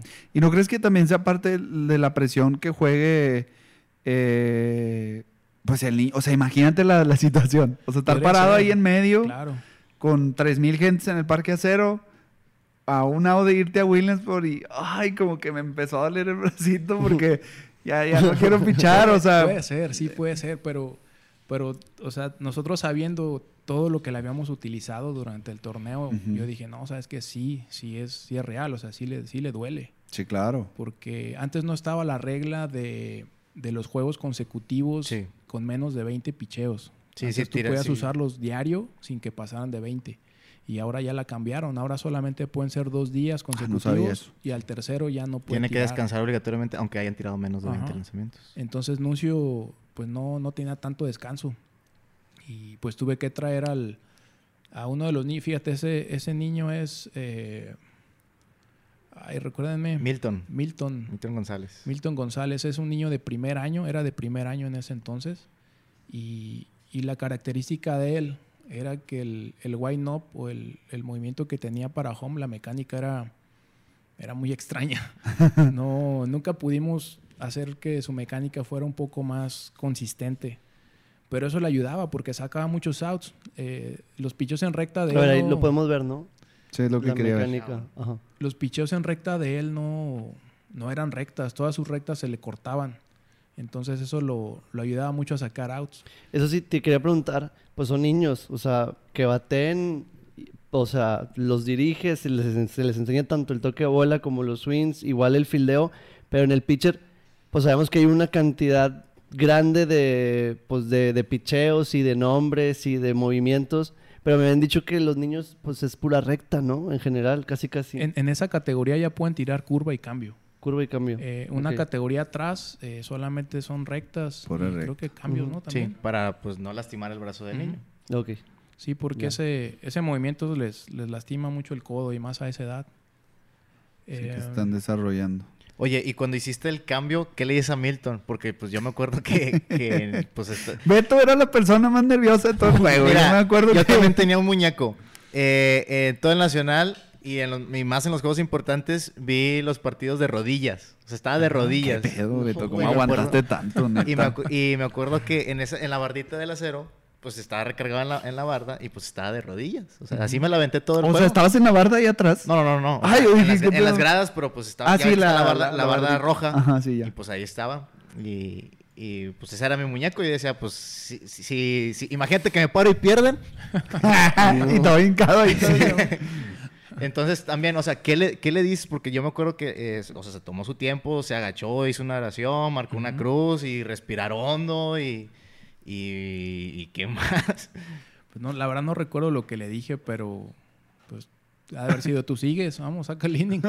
Sí. Pero igual, como te digo, era un niño de primer año ahí. O sea, sí me pongo en su lugar y qué difícil debe haber sido entrar en esa situación con gente en base y por un out para, para ganar el nacional. Sí, eran hombres en las esquinas, ¿verdad? Estaba en primera y en tercera. Y si anotaban, si entraba una carrera, empataban. Empa- Empataban. Haz de cuenta que la carrera que estaba en primera no era la del gane, porque era la sexta alta, ¿verdad? Sí, Sí. O sea, era, digamos, irse al frente y venir a cerrar la entrada. exacto. Pero pues todo puede pasar de ahí. Claro. Aparte, pues recuerda que son niños y a lo mejor en eso, pues el, el- ánimo le da para abajo y pues ya. Sí, se- se- si, si nos daban hit o pasaba alguna otra cosa, se empataba y se ponía la, la del gane en segunda en posición de anotar. Entonces sí era una situación muy complicada. Oye, ¿tuviste presión de los papás? Ah. ¿O siempre existe esa presión de los papás? Porque, pues como sabemos, no, no, no es sencillo también llevarlos, ¿no? Porque, eh, Los papás siempre quieren o- ganar. exacto, los papás, pues tú sabes que, pues, que siempre quieren ir a Williamsport, todos quieren ir a Williamsport. O sea, en algún momento te sentiste así con presión de parte de los papás como, como diciendo, ay, güey, o alguna especie de, de nervios, o simplemente lo de- te mantenías al margen y te concentrabas en los niños. La verdad siempre me mantuve un poquito al margen. Eh, a pesar de que me llevaba bien con algunos papás, trataba de no, de no convivir mucho con ellos. no, no porque fuera... Eh, bien sangrón. Sangrón o porque no me cayeran bien, sino porque trataba de, no dar lugar a que después dijeran... Se estaba mal, mal entendido. Exacto. Entonces siempre traté de mantenerme al margen en ese sentido. Y creo que es lo mejor también. Eso, eso, es, un buen punto. Este, digamos, mantenerse al margen de... Pues sí. Es que bien o mal, hay que aceptar que el... a lo mejor no está bien lo que va a decir, pero hay que aceptar que los papás también representan a veces un problema en ese proyecto, ¿no? Porque como te decía hace un momento, es como yo les digo una cosa y en su casa se ponen o a crecerlos o a demeritar el, lo poco o mucho que hagan. Porque... hay muchos papás que pues que a ellos no se les dio ser profesional por Ah, sí, se proyectan. Y lo, quieren reflejar en sus hijos. Ya tendrán sus hijos y ahí vamos a ver. Ah, y al rato Luis también ahí. ¿no? y por ejemplo les dan de que pues a lo mejor en este caso de que Toño le dice a, Juanito de que no, pues tú tienes que tomar, si vas a jugar stop tienes que ponerte así y a lo mejor el papá dice no, no, no, lo que te dice él no lo Yo vi a Jeter pararse así, pues, es un niño, hombre. Y mucho veces el papá pues ni siquiera agarra un Eso pasaba cuando los, papás no iban a los entrenamientos. O sea, los papás llevan a los niños a veces porque trabajan o, cuestiones y solamente van a ver al niño en, el partido, los juegos el, fin de semana. Entonces, a veces tú trabajas con algo en específico los días de entrenamiento. Por ejemplo, por dar, por dar un ejemplo, eh, un niño que batalla con los cambios y las curvas, que les tira muy adelante y tú trabajas con él. ¿Sabes qué? Deja llegarla, te voy a poner la T más atrás para que le des para right field, etc. Trabajas con él tres días y llega el día del juego el sábado y lo primero que grita el papá es, tírala la bola adelante. Entonces como que eso es, eso es complicado y pasa muy seguido. Oye, Toño, voy a hacer un pequeño paréntesis porque tenemos aquí comentarios en la transmisión. Eh, los que escuchan el podcast todos los viernes, aparte de grabar este podcast, lo transmitimos en vivo en nuestra página del Montículo Podcast. Está Nordán Gómez Ollervides, dice saludos señores, un gran saludo a Toño también. Está eh, Erico Barrubias, me supongo que era cuando estábamos hablando de la carrera que decía, eh, dice, era carrera, no carreritas. Dice, te anda buscando el Inge Alor, dice. No sé quién sea el Inge Alor, ¿verdad? Saludo a Eric porque sí, sí lo conozco. Y luego eh, Mike Acosta, Saludos a Toño desde Palau, Coahuila, de parte de su familia. Y luego Ana Gabriel Sandoval, saludos primo Toño desde Compostela. Ay, saludos hasta Compostela, qué padre que nos están siguiendo Nayarit. Eh, Pepe Leal, eh, Ana Pimienta dice, saludos hijo desde Elegido. ¿Dónde es Elegido? En Nayarit, sí, ahí en Compostela, Nayarit, sí. Un saludo, tía. Saludos. Y Joel Serna también por aquí este, puso un comentario. Dice Toño Rodríguez, el mejor manager del mundo. Y Alberto Mar, el mejor coach del planeta. dice Jesse Oro, dice puro. ¿Quién es Alberto Mar? ¿Podemos mencionar quién No sé. ¿No? Nadie, sabemos. Nadie, sabe quién es. y luego Jesse Oro dice puro orgullo los Rodríguez. Y luego Marta Hernández. Marta era una de las mamás, ¿no? Sí, es un comentario muy bonito el que tiene. Sí, dice, saludos al entrenador Toño Rodríguez. Gracias por encaminar a nuestros hijos a este gran sueño llamado Williams por, por tantas grandes experiencias vividas para llegar a tan hermosa experiencia. Que para los que no sepan, y ahorita que hablaban muy mal de los papás, es un viaje, si te vas en carro, ¿cuántas horas son? Eh, 40 horas. 40 horas en carro, en autobús me imagino que es parecido, y pues en avión no va a ser nada barato también para apoyar. No pasa nada. Bueno, uno que se va con pase de prensa. Oye, Pero es un gran sacrificio también de los papás, o sea, quieras o no. Es lo que te iba a decir, o sea, ya, ya hablamos mal de los papás nosotros, pero, pero pues también es un sacrificio, es, es una inversión. Bueno, no sé si llamarlo inversión, porque sí, pues, pues sí, o sea, es un gasto invertir. Ya eh, ganas la final y, y, luego que sigue para ti, o sea, porque nosotros vemos, la verdad, no, desconozco el proceso de, oye, pues, que sigue este, quién te apoya, quién no te apoya, este, si te vas a ir tú, o, porque para los que no saben igual, pues los niños mayormente, los papás corren con los gastos, del, de, ellos mismos. De, los papás. O sea, si, los niños, según yo, tienen todo pagado. Y los entrenadores también. Así es. ¿Los entrenadores también tienen todo pagado? Ajá. Órale, ¿Y quién lo paga? ¿La liga? No, lo paga Williams, los organizadores. Sí, Williams paga todo. Eh, en ese en ese caso, en ese, en ese punto, sí hay que eh, agradecer a los papás porque sí hicieron un esfuerzo muy grande. Eh, recuerdo que hicieron muchas actividades para poder eh, solventar los gastos de los, de los viajes. Era también un apoyo muy importante para los niños tener a sus papás allá. no todos lo pudieron tener, pero, pero para eso iba, o sea, para, para que los niños se, se sintieran más arropados o más, más tranquilos, porque ellos no podían convivir con sus papás todo el tiempo. En, ahí en Williamsport estaban separados. Eh, como ustedes saben, los papás no pueden entrar al complejo. Entonces, quieras o no, saber que tu papá está ahí, que fue a verte, pues sí es un apoyo eh, adicional. Entonces, hay que agradecerle a los papás que, que hicieron el esfuerzo por, por, por, llegar. Y ahora, esta experiencia, me supongo que cambia también la visión de los niños. O sea, porque ganas el nacional, en automático te conviertes en el equipo de México que va a representar a nuestro país en ligas pequeñas y empiezas a recibir atención de los medios también, desde aquí. Sí.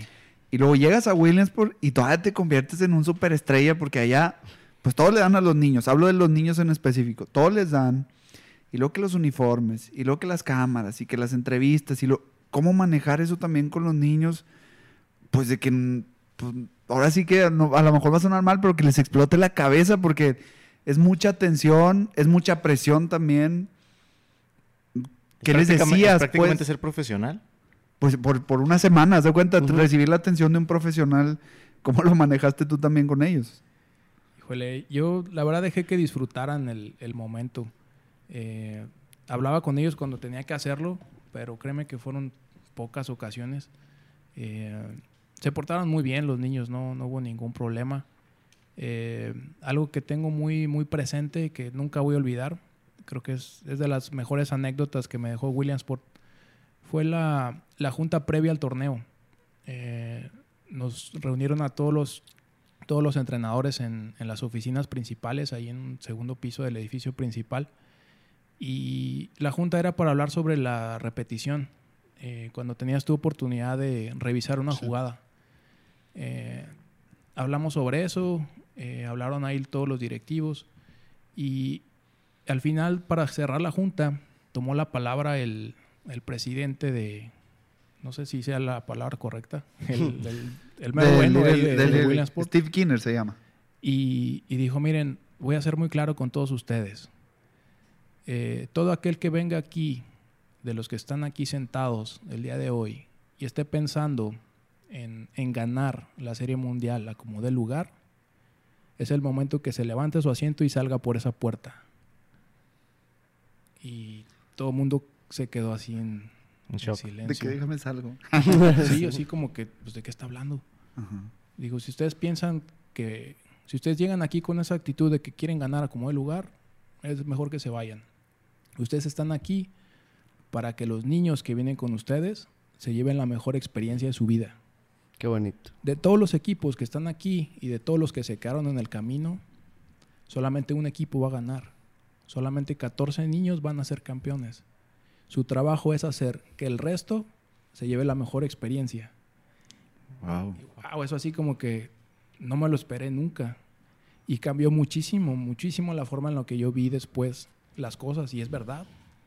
Sí, qué loco. O sea, habla mucho de la filosofía que tiene el programa en sus cimientos. ¿Estás de acuerdo? Porque, pues, para bien o mal, eh, esa visión en muchos países se deforma.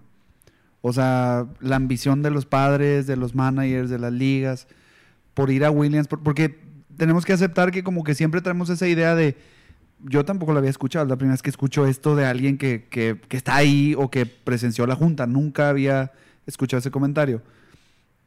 Pero tú bien sabes que todos los equipos vienen con esa mentalidad desde que llegan al Nacional. Es ganar porque quieren ir a Williamsport. Y luego llegas allá y te dicen de que quien venga aquí a ganar. O sea, como que te cambian un poquito el chip, ¿no? Porque, porque aquí dices tú, oh, quiero ganar, quiero ganar, quiero ganar, quiero ganar, quiero ganar. Y allá es, oye, pues déjalos que vengan a disfrutar, ¿no? O sea, que, que vengan y disfruten el juego. Y para muchos podrá ser difícil de entender pero estamos de acuerdo que es una experiencia que se vive una sola vez en la vida y si tienes mucha suerte, vas dos veces.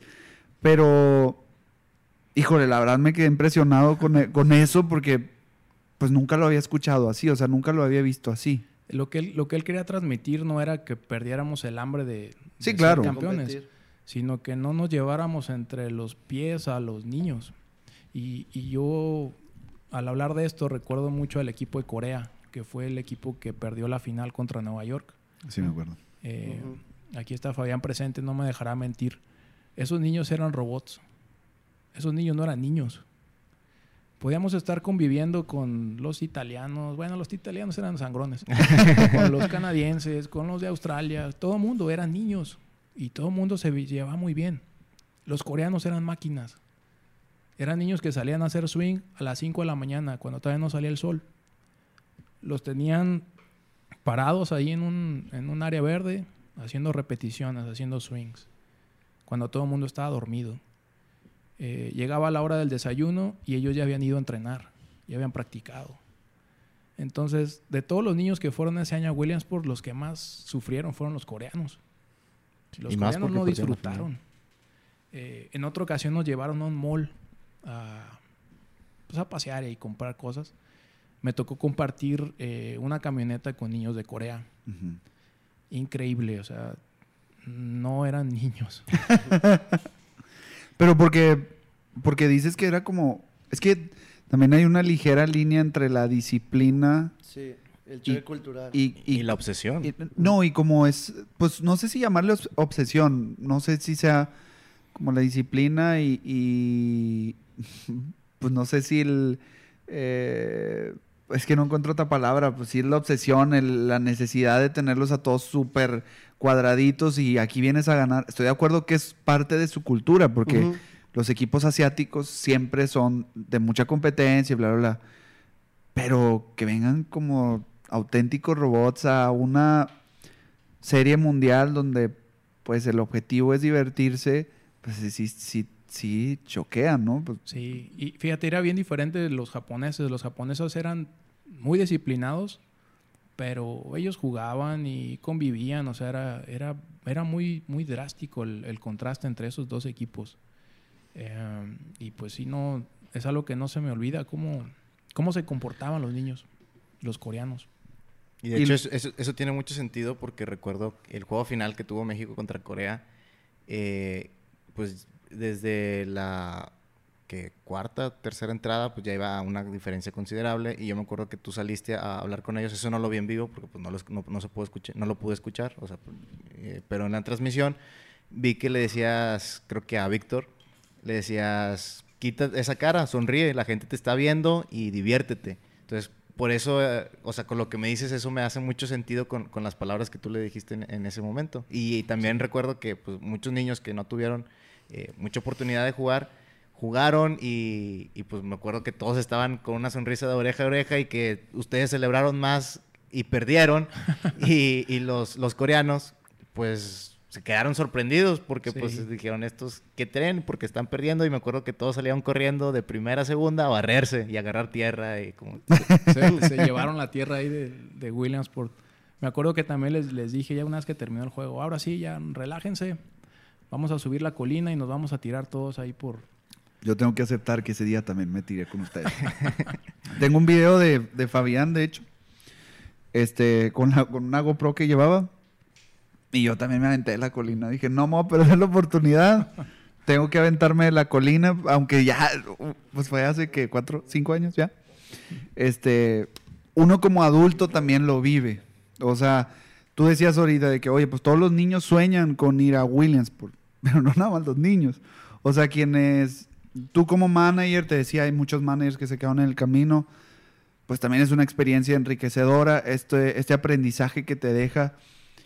Hablabas de esta experiencia que tuviste con los coreanos, pero ¿qué es lo, el aprendizaje más grande desde tu punto de vista personal y, con ligas pequeñas que te ha dejado Williamsport?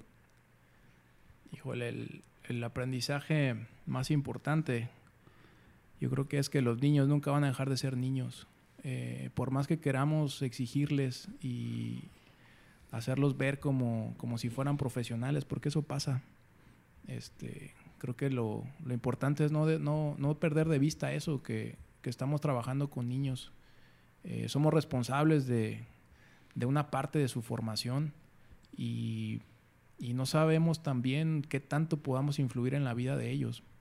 Entonces, ser ejemplos positivos, eh, enseñarlos a trabajar duro, que, nada es regalado, que nadie les va a regalar nada. Eh, son las cosas que, que, siento que se reafirmaron con, con esa participación en Williamsport. Ya. Y ahora, en la otra parte, que es la experiencia, digamos, del ego, no sé cómo llamarla.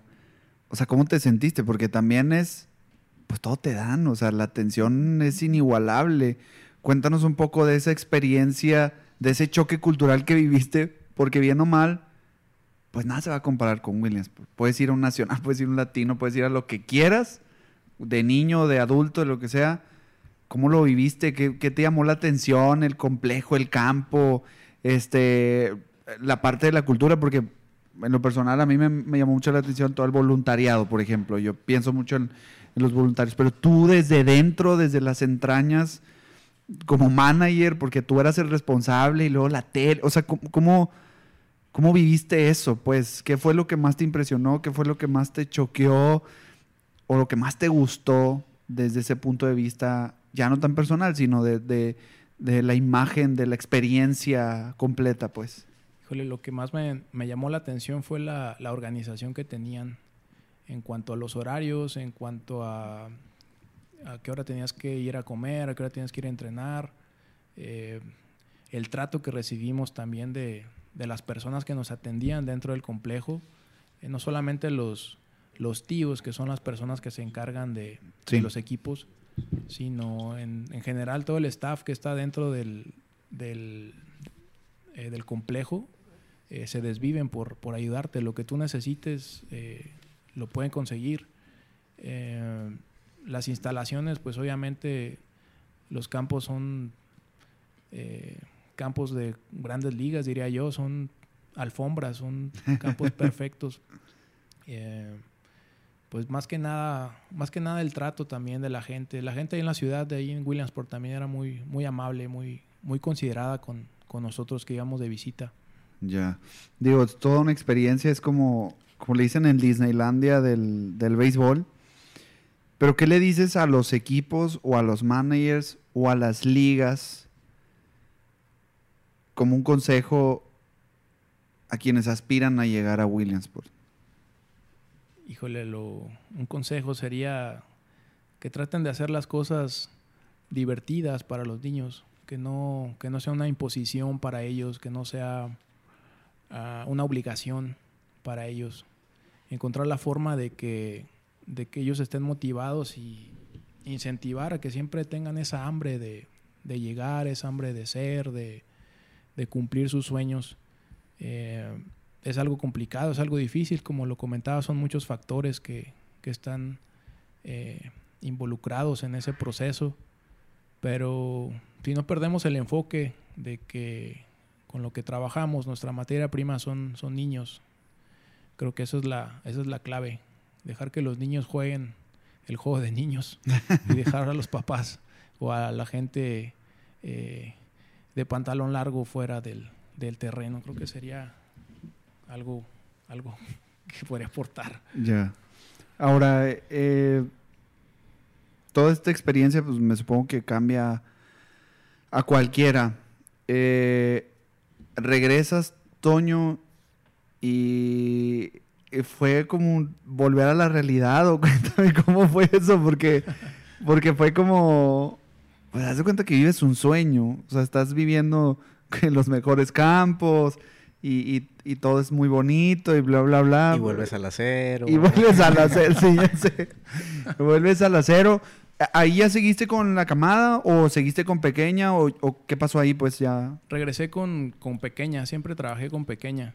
¿Ya no estás en San Nicolás? Eh, no, ya no. Ah, ok. Eh, ahí, está ahí, ahí está abiertos. En, está en Tigres. Sierra Madre. Ah, es, que yo en, bueno, yo jugaba en Sierra Madre. sí, pues una, una, vez que, que, regresas y que ya probaste lo... Ahora sí que lo mejor, pues quieres volver, quieres regresar. Entonces, sabes que es un camino largo, pero, pero ya sabes qué es lo que hay ahí.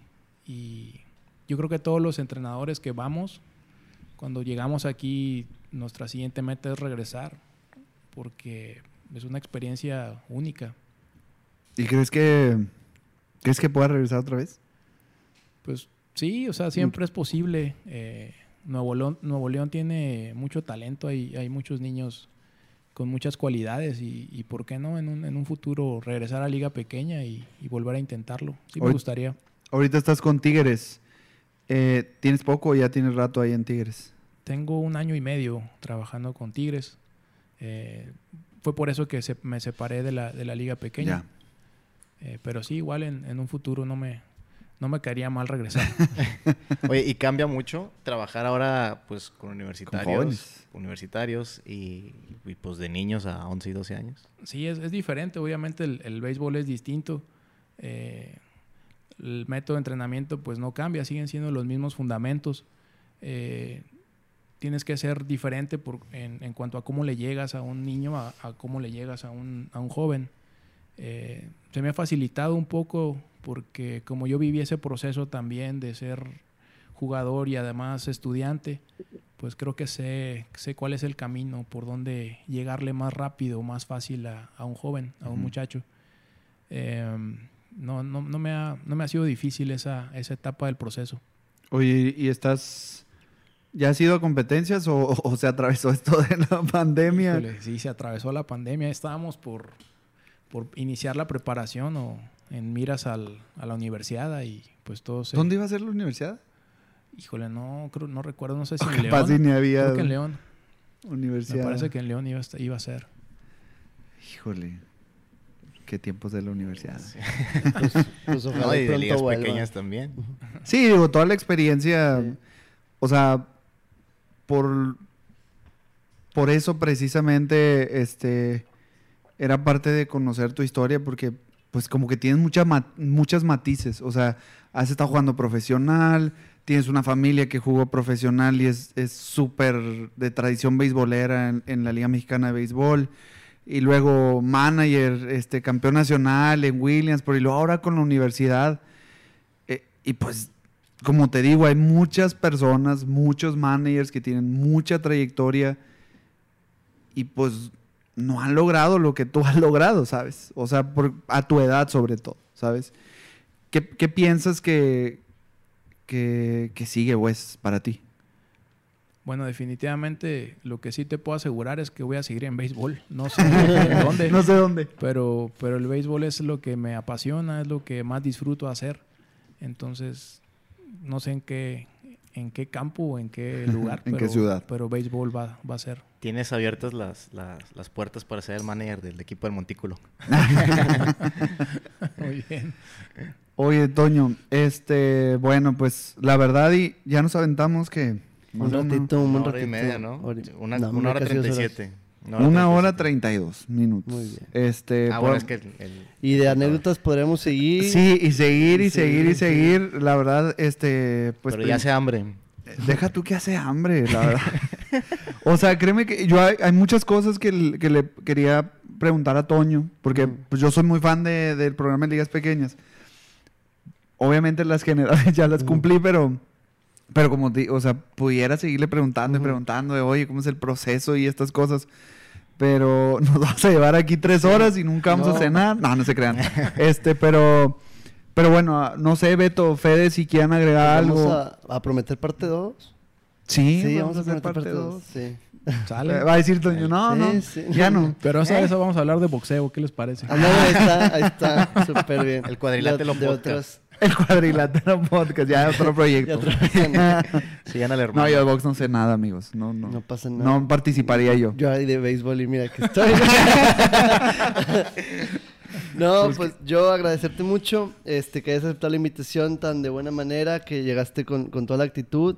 Me imagino que así llegas con, con a quien le, impartes este, pues todo el conocimiento que tienes. También lo, reforzar un poquito lo que comentaba Luis. Pues yo quedé admirado y encantado cómo, cómo te transmites con tan bonita pasión, porque te das cuenta que no lo hiciste ni por dinero, ni...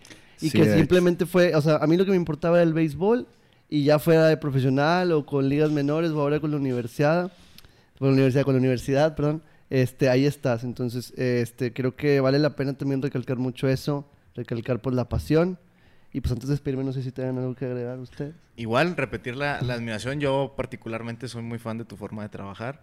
Eh, igual, eh, Nada más creo porque que... los lleva Williams, porque tu esposo. No, no, porque es que también, también creo que, que, que, pues el puesto de entrenador, de coach, es, pues si lo queremos compar- comparar con algún otro deporte, viene siendo como el portero, porque si ganas, eh, pues el mérito, el mérito es para los niños y si pierdes, toda la culpa es del entrenador. Entonces sí, es, Sí, un, es un, es una, pues una posición muy, muy caprichosa, muy difícil. Entonces, igual, a repetirte la admiración y, y, pues también todo el éxito que, que, que has logrado y a tu edad, eh, a tu corto tiempo de proceso. Y también eh, agradecerte mucho que hayas aceptado la invitación. Para ya sé, Toño, qué bueno ¿no? que viniste. De verdad, como les digo, o sea, creo que pudiéramos seguir hablando mucho más tiempo.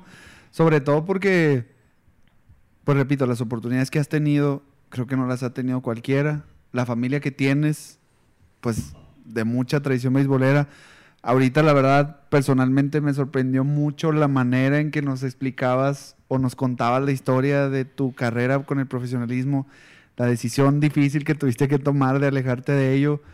Pero estoy seguro que, que como dices, siempre estando en el béisbol, el béisbol te recompensa también, ¿sabes? O sea, cuando lo haces, como dice Fede, nunca mencionaste nada de, oye, pues yo quería ganar esto, yo quería, en lo absoluto siempre fue con el amor al, al béisbol y eso es algo muy admirable, ¿sabes?